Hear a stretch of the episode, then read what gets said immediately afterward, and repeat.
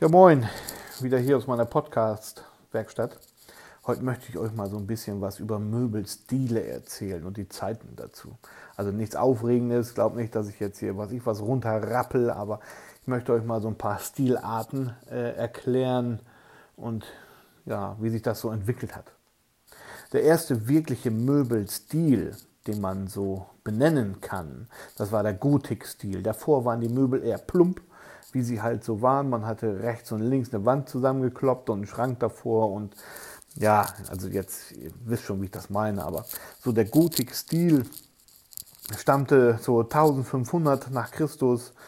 Sie waren weniger so massiv wie die ganzen Möbel davor. Sie waren deutlich feiner gemacht und ja, Daher fiel diese Art von Möbel schon auf. Sie ist also wirklich deutlich feiner gewesen. Zum Teil hatten sie schon geschnitzte, bemalte, durchbrochene Flächen, also hinsichtlich mit Füllung und sowas.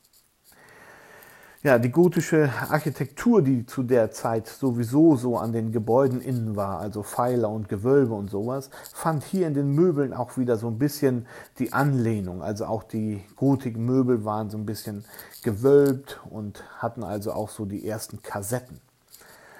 Ja, oder sie bekamen auch schon zweiseitige Funktionen, möchte ich sagen. Ein normaler Tisch besaß zum Beispiel eine Platte, die man dann hochklappen konnte und man hatte dann einen Schreibtisch. Also er war dann höher und man konnte auch an diesem Tisch dann vernünftig sitzen und einen Brief schreiben zum Beispiel. Stühle bekamen so langsam ihre Armlehnen dazu und die Rückenlehnen wurden so ein bisschen angepasst der Gemütlichkeit, möchte ich sagen. Nach der Gotik kam die Renaissancezeit. Die stammt aus Italien und schloss sich so ein bisschen an die Gotik an. Bei diesen Möbelstücken wird die Suche nach schönen und kunstvollen Formen deutlich, wie sie auch in der Architektur zu dieser Zeit äh, zu finden war, zum Beispiel in der Bildhauerei. Betten, Truhen mit Sockeln, geschnitzte Figuren sind nur wenige Merkmale der Möbelstücke dieser Zeit. Insgesamt zeigten sich die Möbel aus der Renaissance eher klassisch und klar.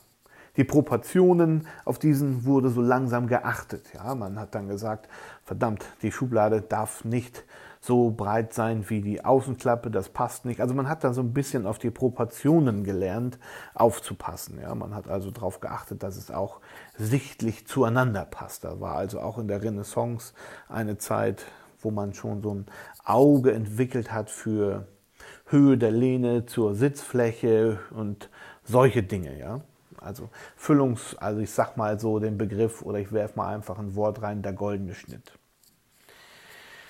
Danach kam die Barockzeit, die war 1575 ungefähr. Da kamen so die ersten Sofas und Kommoden dazu. Äh, große Spiegel waren typisch für diese Zeit und gekrümmte Linien und Fastungen aus goldenen verzierten Schnitzereien waren sehr typisch an Möbeln in der Barockzeit.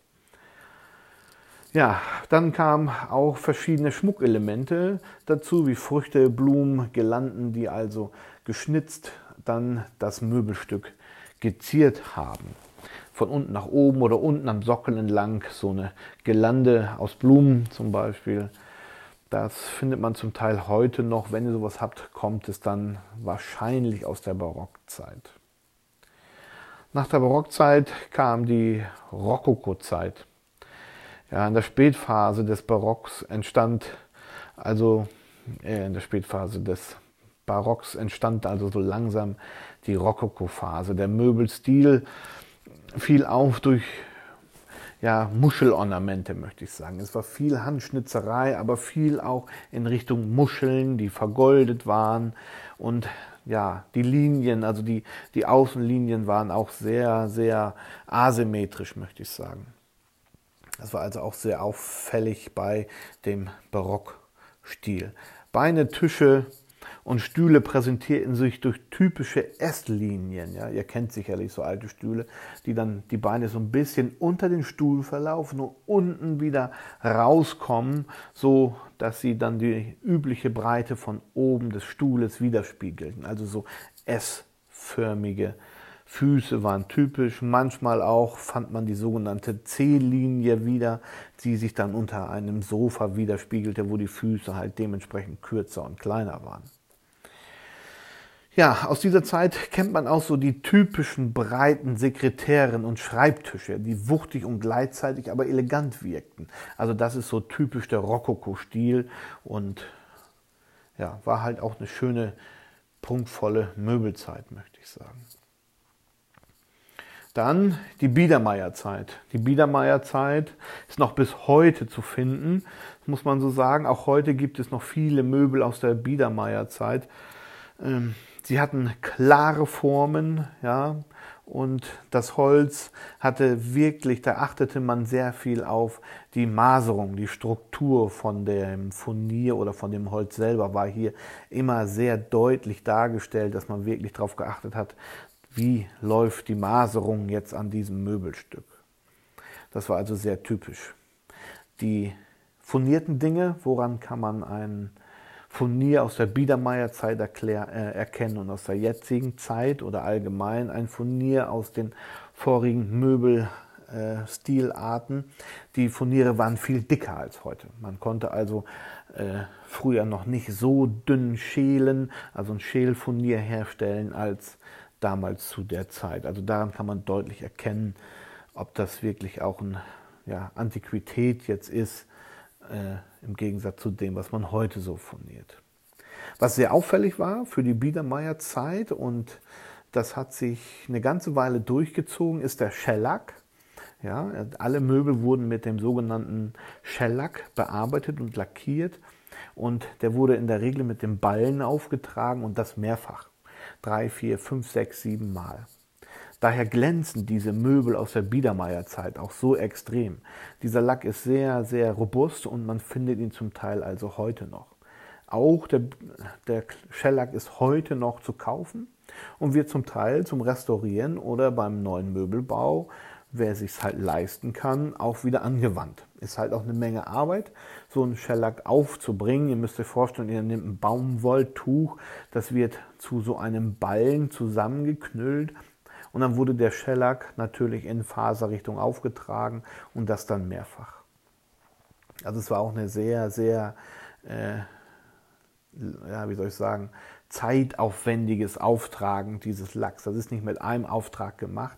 Also Shellac wurde mehrfach aufgetragen und der hat dann den Glanz an diesem Möbelstück zur Biedermeierzeit äh, ausgemacht.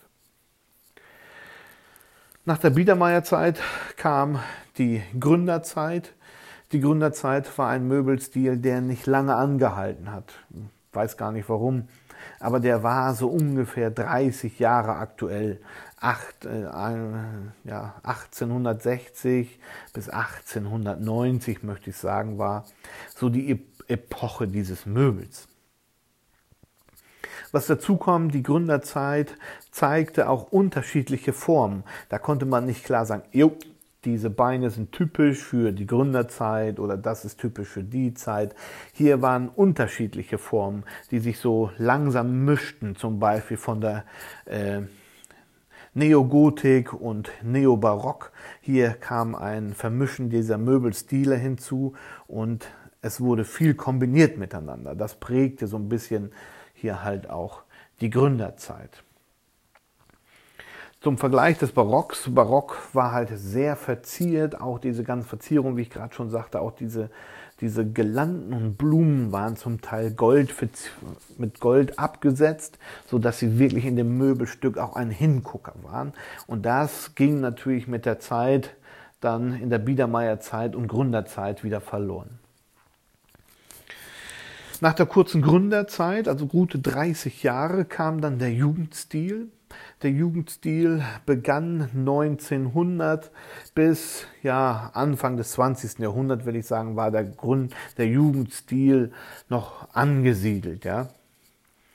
Durch kurvige Linien, asymmetrische Ornamente waren diese Möbel im Jugendstil halt ausgezeichnet. Da hat man sie eigentlich dran erkannt. Auch hier fand man wieder rankende Blumen äh, und die so ein bisschen das Möbelstück wieder verzierten, aber nicht so extrem wie in der Barockzeit. Ja. Das war auch da wieder so ein bisschen äh, auffällig. Ja, was war noch für den Jugendstil? Ja, es kam auch viel Deko-Holz dazu, also so furnierte und auch so ein bisschen schon andere Sachen mit ins Spiel, die eigentlich irgendwie schon, ja, es wurden auch, sagen wir mal, Plattenwerkstoff in Anführungsstrichen. Es wurde da schon ein bisschen mit vermischt natürlich. Die Rückwand war dann kein Vollholz mehr und solche Dinge, also so leichte Art Deko-Dinge, möchte ich sagen, kamen da hinzu, dass da so langsam auch die Werk die Werkstoffe sich mischten, es nicht mal alles nur noch reines Holz war.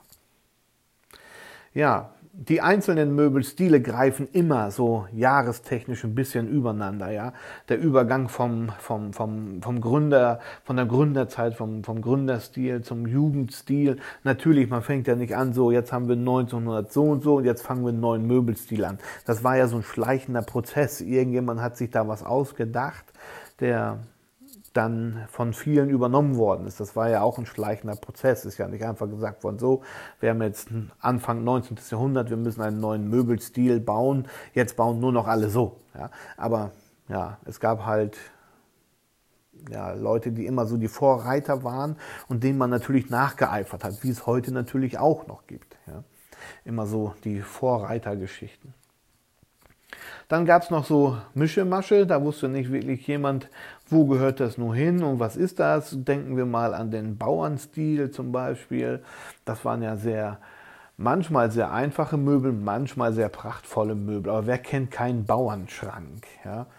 Denkt an große Bauernhöfe oder etwas größere Wohnhäuser, wo der Flur, also das war ja oft auch so eine ganze Weile so, dass das das Prägende eines Hauses. Ein großer Flur musste, ein großes Treppenhaus, wo eine große Treppe, eine große, schwere Treppe raufging. Da stand dann auch ein Bauernschrank, wo dann halt die Jacken und solche Bekleidungsstücke, die einem warm halten draußen unterwegs, äh, vorrätig waren. Die wurden ja dann halt in diesen Bauernschrank gehangen und hingen dann halt da.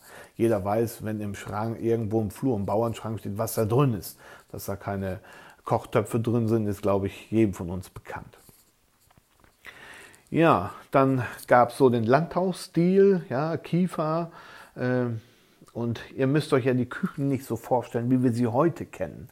Früher waren ja Küchen auch ganz anders aufgebaut. Man hätte, hatte einzelne Schränke, eine einzelne kleine Spüle. Daneben gab es dann den sogenannten Küchenschrank, so große integrierte Schränke. Denkt mal so an die 70er Jahre zurück. 70er, 80er Jahre Schränke, ja. Sowas gab es ja vorher auch schon. Bloß halt sahen sie da etwas anders aus immer mit der Zeit gegangen. Vorher war es halt echt Holz, äh, waren dann so die Schränke.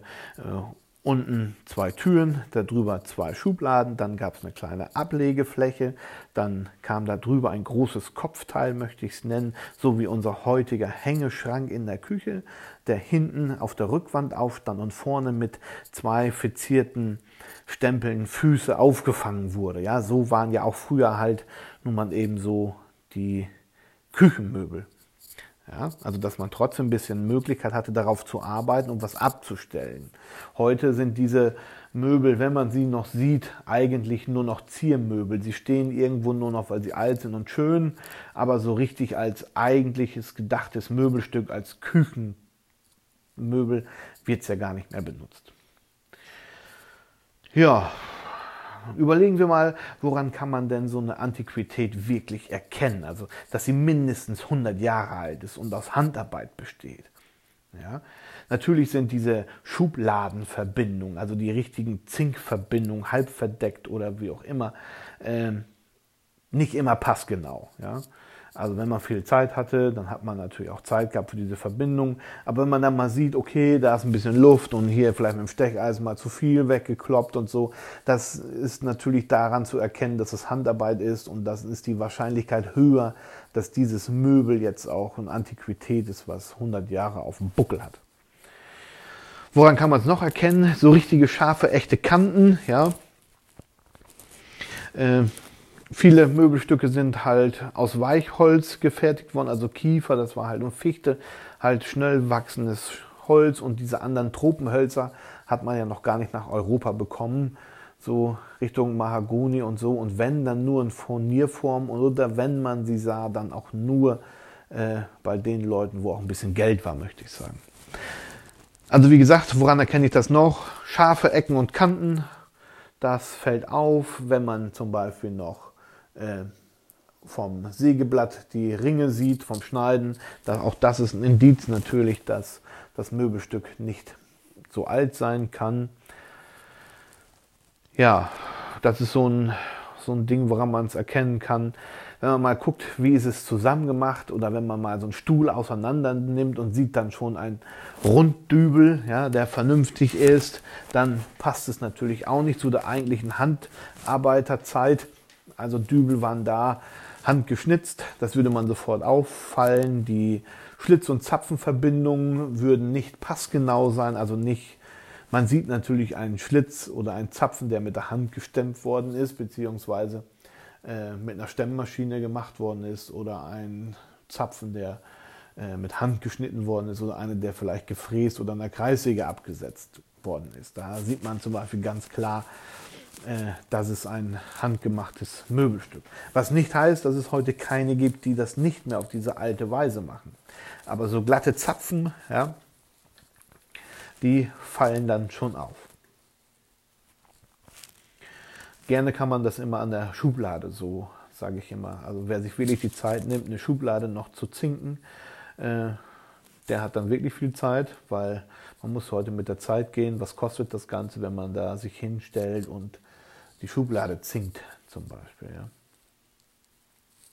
Und wenn man natürlich vor einer Antiquität steht und die hat keine Macken, Dellen oder irgendwas und sieht sehr neu aus oder sehr gut erhalten, dann sollte man auch so ein bisschen, ja, das mal Obacht geben, ob es nicht wirklich vielleicht nur ein Nachbau ist weil so ein Möbelstück wurde früher ganz anders beansprucht wie jetzt und auch nicht so wie jetzt. Das war damals nicht so eine Wegwerfgesellschaft wie jetzt oder so eine Ikea-Zeit, möchte ich sagen.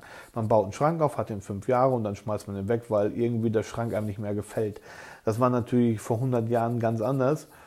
Äh, da war es natürlich äh, so, dass so ein Möbelstück auch eine ganze Weile gehalten hat, wo doch 20, 30 Jahre lang stand dann dieser große, große Stubenschrank in der Stube. Ihr kennt es wahrscheinlich selber noch aus eurer Jugend. Dann haben die Eltern sich einmal richtig einen teuren Stubenschrank mit Glasvitrine und mit hier integriertem Barfach und solche Dinge. Die standen ja wirklich Jahrzehnte dort. Nicht so wie heute, Ikea, ja, dann haben wir uns zehn Jahre lang dran satt gesehen und dann kaufen wir uns mal was anderes. Das gab es zu der Zeit nicht. Da war man ja auch äh, froh, wenn man überhaupt einen, einen Wohnungsstubenschrank hatte oder so ein prachtvolles Möbelstück besaß. Das ging dann einige Jahrzehnte auch wirklich mit. Ja, das muss man wirklich so sagen. wenn man sich heute mal so überlegt, wie die Möbel gebaut werden von heute und früher, Früher natürlich auch auffällig, es waren wirklich Handarbeitsstücke. Da konnte man auch mal sehen, dass irgendwas misslungen ist. Ja? Dass man mit dem Stecheis mal abgerutscht ist und zwar so tief, dass man es nicht mehr wegschleifen konnte. Ja? Aber das war halt so. Heute wäre es zum Beispiel No-Go. Man wird das Möbel erst gar nicht kaufen. Ja? Man ist da ein bisschen verwöhnt und früher war das halt nicht so dramatisch, wenn jetzt mal ja, die aufgeklebte Eichel oben auf dem Schrank nicht gerade saß, vielleicht ein bisschen nach rechts kippte, dann war es so. Dann hat das Möbel so sein Eigenleben gehabt und hat so hingenommen. Heute geht es gar nicht mehr. Wenn man sich die Leute bei Ikea anguckt, die machen die Schränke auf, gucken sich das alles genau an, da muss alles waagerecht sein, da muss alles picobello sein und muss schnell gehen zum Zusammenbauen. Das ist ein ja, wir sind jetzt in so einer schnelllebigen Zeit, finde ich, auch möbeltechnisch. Wie gesagt, ein paar Jahre geht so ein Möbel mit, dann wird es weggeschmissen. Allein schon, äh, wie man das selber so mitkriegt, Kinderzimmer zum Beispiel. Erst steht da eine Wiege und Wickelkommode, danach fliegt die Wickelkommode raus, dann kommt da ein Schrank rein, dann ist der Schrank irgendwann nicht mehr groß genug, die Kinder werden größer, dann fliegt er raus, dann gibt es einen großen Schrank, dann nimmt der Schrank irgendwann so viel Platz weg oder ist irgendwas ist nicht in Ordnung, die Borte hängen durch, dann gibt es wieder einen neuen. Also das gab es zu der Zeit ja nicht. Da war ein Schrank, ein Schrank und der stand dann auch 10, 15 Jahre an diesem, an diesem Ort, muss man sagen, wo er stand. Und hat halt dann nicht nur dem ersten Kind als Kleiderschrank gedient, und man hat dann auch nicht gesagt, oh, der ist ja nicht mehr stilecht, da muss jetzt was anderes her, weil jetzt haben wir ein Mädchen oder Junge, heute werden ja schon Möbel nach dem Geschlecht ja, farblich gestaltet. Das gab es früher ja nicht. Ja. Das einzige bemalte Möbelstück, was ich so kenne, ist der klassische Bauernschrank, der im Rahmenstil gebaut worden ist mit Füllung und Füllungsleisten, die dann abgesetzt sind in Grün, wo prachtvolle Blumensträuße draufgemalt sind. Ja, früher war man stolz, dass man so einen Schrank präsentieren konnte bei sich in einem Flur. Und jetzt äh, ist das schon wieder, fast schon wieder so, dass man stolz sein kann, wenn man so einen Schrank präsentieren kann, weil das alles Wegwerfgesellschaft und durch ein durch die beiden Kriege ist natürlich auch viel, viel an Möbel verbrannt und zerstört worden, muss man auch sagen. Ja, und heute, wie ist es heute? Heute ist es erstmal fraglich, ob sich überhaupt jemand noch einen Einbauschrank in der Tüftlerei fertigen lässt, muss man ehrlich sagen, weil es kostet Geld. Dann, wenn sich das jemand machen lässt, dann ist es meistens im Plattenbau. Wir haben Spanplatte, 19 mm mit sämtlichen Furnier- Deko-Möglichkeiten von Eiche, Esche, Buche, Mahagoni, einfach weiß, Mini-Perlplatten, also mit Struktur. Heute ist alles möglich. Dann kann man schon anfangen mit den Kanten zu spielen, dann kommt dann nicht dieselbe Kante drum, dann machen wir vielleicht mal eine andere farbige Kante drum. Ich habe zum Beispiel in der Küche eine ganz andere Kante um den Türen als äh, ja, die Tür selber ist. Dann kann man da noch mitspielen. Heute ist alles möglich, ist aber alles eine sehr schnelllebige Zeit. Und ich möchte mal sagen, was heute auffällt, wenn ich mir einen Ikea-Schrank kaufe, oh, ich muss kurz gehen, oder einen Schrank vom Tischler machen lasse, ist natürlich ein Riesenunterschied. Ja. Äh, obwohl beide dieselbe Funktion und Aufgabe haben. Ja, das so ein bisschen auffällt, ist natürlich, dass hier wieder der finanzielle Aspekt hintersteckt. Das war früher natürlich genauso. Natürlich hat jetzt nicht jede mittelständige Familie aus der Rokoko, Barock oder welche Zeit auch immer ihr nehmen wollt, äh, ein hochwertiges Möbel stehen gehabt. Auch da gab es natürlich gewisse Abstufungen, so wie heute auch. Zum Beispiel äh, ja, kann man die Möbel bei Ikea kaufen, man kann sie aber auch beim dänischen Bettellager kaufen. Es ist für jeden und jeder Preisklasse was dabei. Dann gibt es ja noch das große Poco-Unternehmen, das Möbel herstellt. Und so ist für jeden, äh, für jede Geldbörse was dabei. Und man kann das kann ich also euch bestätigen, das könnt ihr selber sicherlich auch bestätigen. Man kann schon, das habe ich halt durch meinen Beruf als Notfallsanitäter, wenn man irgendwo reinkommt, dann sieht man schon, was die Leute für einen Stil haben. Und dann auch ein bisschen blöd gesagt, haben die ein bisschen mehr zur Verfügung oder ein bisschen weniger finanzielle Mittel zur Verfügung. Man sieht es an den Möbeln, ja. Man kann es einfach sehen. Sind die Türen gerade drin? Sind das vernünftige Türen oder ist das doch was, wo ja gut, die Schattenfuge stimmt gar nicht, also der Schrank steht nicht gerade, worauf weist das hin? Entweder ist die Rückwand nicht richtig drin oder ist so eine billige, wabbelige Rückwand, die jetzt langsam ihre Funktion im Geist aufgibt. Ja, müsste man natürlich gucken. Aber ihr wisst, was ich meine. Und darum wäre es schön, wenn wir wieder so ein bisschen zurückkommen und die Handwerkskunst wieder anfangen zu schätzen. Aber ich glaube, das werden wir nicht hinkriegen, weil wir in einer so schnelllebigen Zeit leben, dass man sich irgendwann auch schnell satt sieht. Und dann ist auch nach fünf Jahren vergessen, dass dieser Schrank mal 1500, 2000 Euro gekostet hat. Nach fünf Jahren ist ja nicht mehr schön, dann kommt er weg. Ja, dann wird er rausgerissen. Man schmeißt also quasi 1500 bis 2000 Euro, ich bin jetzt mal so übertrieben in dieser Zahl vielleicht, können auch 500 sein, einfach weg und kauft sich einen neuen für dasselbe Geld, weil man sich irgendwann satt gesehen hat. Also hätte es früher nicht gegeben, muss ich ehrlich sagen. Ja. Und da war der Tischler auch noch ein bisschen anders bei der Arbeit, muss ich sagen. Da kam es noch nicht auf jede Stunde an, es wurde noch nicht alles so kleinlich genau aufgeschrieben. Komm, ich habe jetzt Türen geschlitzt und die Füllung gemacht, drei Stunden, A so und so viel. Wenn es dann dreieinhalb waren, wurden trotzdem drei aufgeschrieben. Ja. Also das merkt man schon, dass sich da wirklich was tut. Auch die Maschinen immer größer werden, moderner werden. Der Mensch selber auch im Möbelbau so langsam, aber sicher und das wird stetig so weitergehen, stetig immer weitergehen, dass auch der eigentliche gelernte Tischler, der wird irgendwann nicht mehr an der Kreissäge stehen und die Bohlen besäumen und abrichten und gucken, was er dann nur noch machen wird, wenn es um echt Holzmöbel geht, dass die Maserungen zusammenpassen, dass vielleicht rechts und links gedreht wird beim Verleimen und dass die Front von dem Möbelstück, sagen wir mal, es wird ein Einbauschrank, ja, dass die Fronten zusammenpassen von der Maserung. Das kann einfach noch kein Computer übernehmen und wird er auch nie können. Aber alles andere, also irgendwo sitzt jemand, der gibt das ein, der braucht nicht mal mehr gelernte Fachkraft sein, der muss nur wissen, wo gebe ich die Breite, Höhe, Tiefe ein, wie möchte der Kunde das gestaltet haben und der Rechner berechnet das, fragt spezielle Fragen, zum Beispiel ist dann Heizkörper an der Wand, muss ich eine breite Abschlussleiste haben, damit die Tür aufgeht und am Heizkörper vorbeigeht und, und, und. Das fragt dieses blöde Ding schon, ja. Da kann auch jemand messen gehen, der gar keine Ahnung hat oder macht einfach, was heute auch ganz modern ist, es wird ein Laser in den Raum gestellt. Das fasziniert mich hier auch so. Es wird ein Laser in den Raum gestellt. Man verlässt den Raum für 20 Minuten, kommt rein, hat der Laser den ganzen Raum vermessen und ausgemessen. Und man kann dann anhand dieser Software diesen Schrank berechnen. Da rennt keiner mehr mit dem Zollstock rum und misst. Und das wird auch so ein bisschen die Zukunft werden, glaube ich. Und da habe ich auch so ein bisschen Angst davor.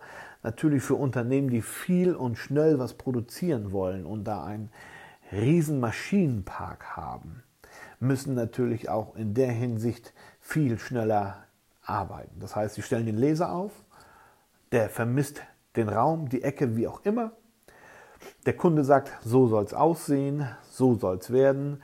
Der Rechner macht eine 3D-Perspektive daraus, der Kunde segnet es ab. Diese Daten, ob da ein Heizkörper hängt und, und, und, hat das Ding von alleine berechnet, geht an die CNC und schon werden die Teile gefräst. Ihr kriegt vorne eure, eure Lochleiste reingebohrt, ihr könnt alles, hinten kommt der Schlitz reingefräst für für die Rückwand. Die Türen werden millimetergenau berechnet. Das ist heute, das soll jetzt nicht blöd klingen für die, die vielleicht auch mit diesen Maschinen arbeiten und diesen großen Möbelfabriken blöd klingen, aber richtige Handwerkskunst ist das nicht mehr. Ja, das klingt brutal. Also so wie ich angefangen bin, und das ist jetzt 97, nee 98 gewesen, man setzt sich ins Auto, man nimmt ein Musterköfferchen mit und versucht sich da so gut wie möglich am Kunden zu verkaufen und äh, misst das aus und skizziert irgendwas auf ein Blatt Papier, damit der Kunde sich das so vorstellen kann. Ja, es war alles noch vor Ort, wurde das gemacht, bei einer Tasse Kaffee und so. Heute, heute ist nur noch, habe ich das Gefühl, Technik wichtig wenn ich reinkomme und sage, wo soll das denn hin? Und ich stelle erstmal mittig in den Raum einen Laser und den Kunden erzähle, ja, das Ding misst jetzt alles genau aus, dann unterlaufen keine Fehler mehr, stellen Sie sich vor, das wird alles gemessen und dann gebe ich diese, diese Software nur noch an meine CNC, die spuckt das aus, also Fehler sind hier quasi gar nicht möglich. Ja, das fasziniert heute viel eher, als wenn jemand kommt und sagt, ja, ich messe das aus, dann muss ich mal einen Holzhändler anrufen, dann muss ich erstmal fragen, was kostet das Material. Erstmal muss ich mich hinsetzen, natürlich eine Kalkulation machen, mir das Ding grob aufmalen. Vielleicht noch so, wie ich es gelernt habe, sitzt man im Büro an seinem großen Zeichenbrett und zeichnet erstmal in groben Zügen auf, wie das Ganze aussehen soll macht dann eine Materialbestimmung und dann eine Materialliste und eine Schnittliste und eine Arbeitsliste, weiß ja geil, was man für Listen machen kann und fängt dann an, bei den einzelnen Lieferanten anzurufen, pass auf, äh, ich brauche so und so viel Platten von dem und dem oder Holz von dem und dem, mach mir mal eben eine Preisliste oder ein Angebot, dann kriegt man das Preis, die Preise von den Lieferanten und weiß dann, okay, mein Material, was ich verbrauchen werde, ist so und so viel Quadratmeter oder Kubikmeter, das kostet das und das. Dann setzt man sich hin, rechnet das aus. Dann, okay, welche Bänder, welche Scharniere sollen da dran? Ja, was für, wie sollen die Borte aufgehangen werden? Sollen Schubläden rein? Dann fäng ich, fang, fängt man an, sowas zu berechnen. Okay, wir haben so und so viel Schubführung, die wir brauchen. Okay, mit Soft Close und weiß ich nicht alles, holt sich die Preise. Und dann setzt man sich hin, okay, wie lange brauche ich dafür, wenn ich das schneide, mache, Kanten drauf machen und dit und dat und aufstellen und dann rechnet man nochmal so ein, zwei Stunden pauschal drauf für die Dinge, die nicht mitlaufen, kennt ihr selbst. Man meint, man stellt das hin und alles ist gut. Aber nee, da muss man hier nochmal einen Buckel wegstemmen von der Wand, der jetzt gerade nervt und der Schrank deswegen um drei Millimeter nicht passt und da muss die Decke angepasst werden in der Verkleidung, weil da eine Delle drin ist und rechnet man nochmal zwei Stunden grob mit rein und hat dann sein Angebot. Ja, dann schickt man das dem Kunden zu und dann sagt er, äh, nö, ähm, ist mir eigentlich zu teuer. Ja, dann ist natürlich ein so ein Fuchs, der kommt, seinen Laser hinstellt, das in den PC steckt, dem eben eine schnelle 3D-Zeichnung macht mit sämtlichen Programmen. Wer da geschult ist, kann das ruckzuck. Der hat dann automatisch auch von seinem Lieferanten sicherlich andere Preise, weil er andere Quadratmeterzahlen, Kubikmeterzahlen abnimmt und hat dann in 0, nix das raus und gibt das dem Kunden ab. Ja, wo eine kleine Tischlerei, vielleicht so ein, zwei Mann Betrieb, die wirklich noch so ein bisschen auf alt arbeiten, ja, vielleicht einen Tag dran sitzt. Ja, das ist, und dann kriegt man den Auftrag nicht und dann bekommt der Auftrag halt der mit, ja, der Mitanbieter und ja, Tag Arbeit war dann hinüber. Ja, alleine schon die ganzen Verbindungen, die jetzt kommen. Flachdübel gab es nicht. Es wird gedübelt. Ganz früher, also wirklich zu den Zeiten, die wir gerade besprochen haben, da wurden halt Ecken noch wirklich zusammengezinkt. Da waren andere Dinge äh, halt vorrangig. Es war zumindest alles Handarbeit. Denkt an die Hobelvideos, die ich alle gemacht habe, an die Gratverbindung, ein Bord dazwischen geraten. Die Möbel waren auch alle auseinandernehmbar. Sie waren Vollholz, sie waren äh, mit so Metallkeilen oder Holzkeilen verbunden. Man hat den, den, den, den, den Schrankkopf und die Schrankseiten und den Schrankunterteil gehabt. Die hat man aufeinander gestellt, mit Keilen zusammengekeilt. Den konnte man auch 200 Mal auseinandernehmen und 200 Mal zusammenbauen. Und er war nicht gleich kaputt, so wie heute. Heute hat man diese Metalldinger mit diesen Metallhaken, die in der Platte sind, die man dann festdreht und sich dann an diesem Haken festhakt, die man dann wieder lösen kann, aber nach fünfmal lösen bricht dann die Nase ab oder irgendwas anderes. Die, die, die Rückwand fängt an zu zappeln, weil die nicht richtig festgenagelt worden ist oder die Nägel sich gelöst haben. Ja, das ist schon ein Riesenwandel im Möbelbau. Es soll gut aussehen und nichts kosten. Das ist jetzt der Fakt. Jetzt sind alle wieder, eine ganze Weile war Eiche ganz modern, so 70er, 80er, alle wollten alles aus Eiche haben. So viel Eiche konnte man gar nicht anschluren. Dann kam äh, Antolia hier rüber.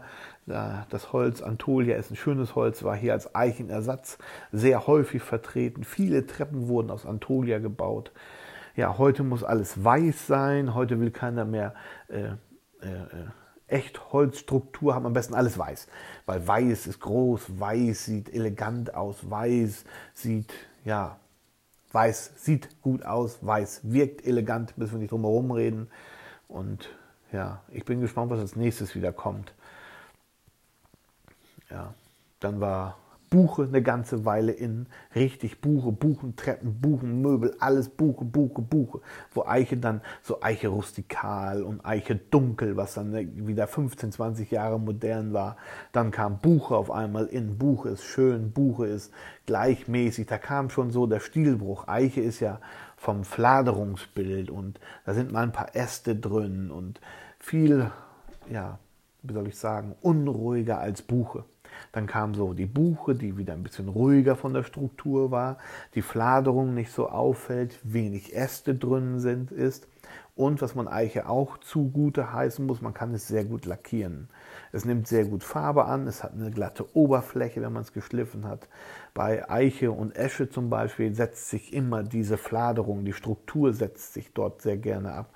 Das hat man bei Buche zum Beispiel gar nicht. Darum ist Buche ein Holz geworden, auch heute noch was sehr in ist. Und wenn man ein Echtholzmöbel macht, was farbig lackiert werden muss, dann greift man sehr häufig zur Buche weil man es einfach gut lackieren kann in allen Farben. Ja, ihr seht schon, also über Möbelbau kann man viel, viel, viel erzählen und man fängt an, immer neue Dinge zu, zu, zu ja, wie soll ich sagen, zu kombinieren. Da mir fehlte das Wort gerade. Man kann zum Beispiel den Korpus auf Spanplatte machen. Das ist natürlich billiger, als wenn ich da Echtholz verleime.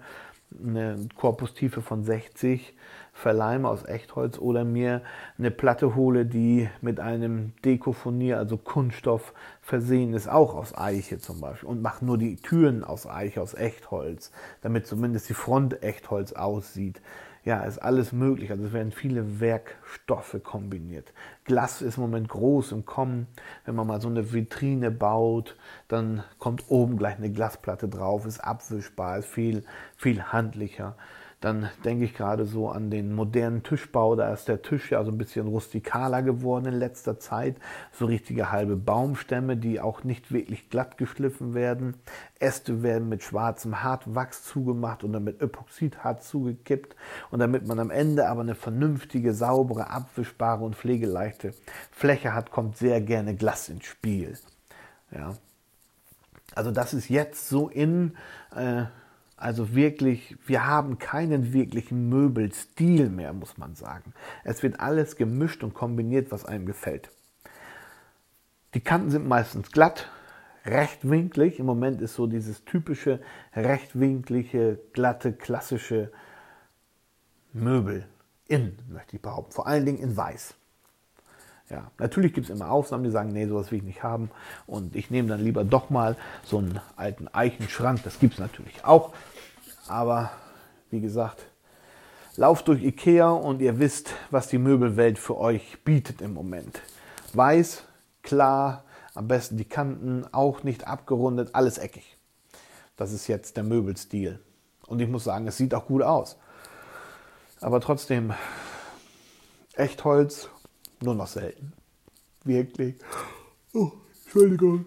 Ah, nur noch wirklich selten. Und das ist schon echt auffällig. Ja, erst hatten wir glatte Zimmertüren, jetzt haben wir wieder Türen mit Rundkante. Gab es früher auch nicht. Jetzt gibt es wieder Rundkante, dann kommt wieder ein bisschen Form rein, dann wird die Form wieder gebrochen. Ja, und irgendwie kann man heute doch alles kombinieren. Heute geht man eher nach der Farbe, nicht mehr nach dem Baustil, so wie früher. Ja. Da war ganz klar, ich kann doch kein, kein, kein Jugendstil mit dem Barock mischen. Ja. Das war auch No-Go, das fiel sofort auf. Oder die Renaissance mit, mit, mit, mit Rokoko oder so. Das, das fiel sofort auf, dass da irgendwo ein Möbelstück mit goldenen Kanten steht und auf einmal steht da eins zwar mit geschwungenen, aber man findet diese Verzierung mit Blumen und so auf einmal nicht mehr wieder bei dem anderen Möbel. Das sieht dann aus, als wenn alles wild zusammengewürfelt worden ist. Heute geht es nur nach Farbe. Wenn ich einen Buchentisch habe, muss ich einen Buchenschrank haben. Ob der jetzt eckig ist oder die Türen rund sind oder da eine Phase dran ist oder ob die Füllung irgendwie eine besondere Absetzung hat oder ob die Buche, die Äste, die drin sind, vielleicht in schwarz äh, verschlossen sind. Das interessiert nicht mehr. Heute geht es nur noch nach Farbe. Das ist mir so aufgefallen. Vielleicht seid ihr da anderer Meinung, aber ich glaube, im Moment ist Möbelbau und Kaufen geht nur noch nach Farbe. Ja, die Farbe ist ausschlaggebend oder die Holzart. Wie man es baut, ist in der Regel egal geworden. Also diese Stilechtheit gibt es nicht mehr.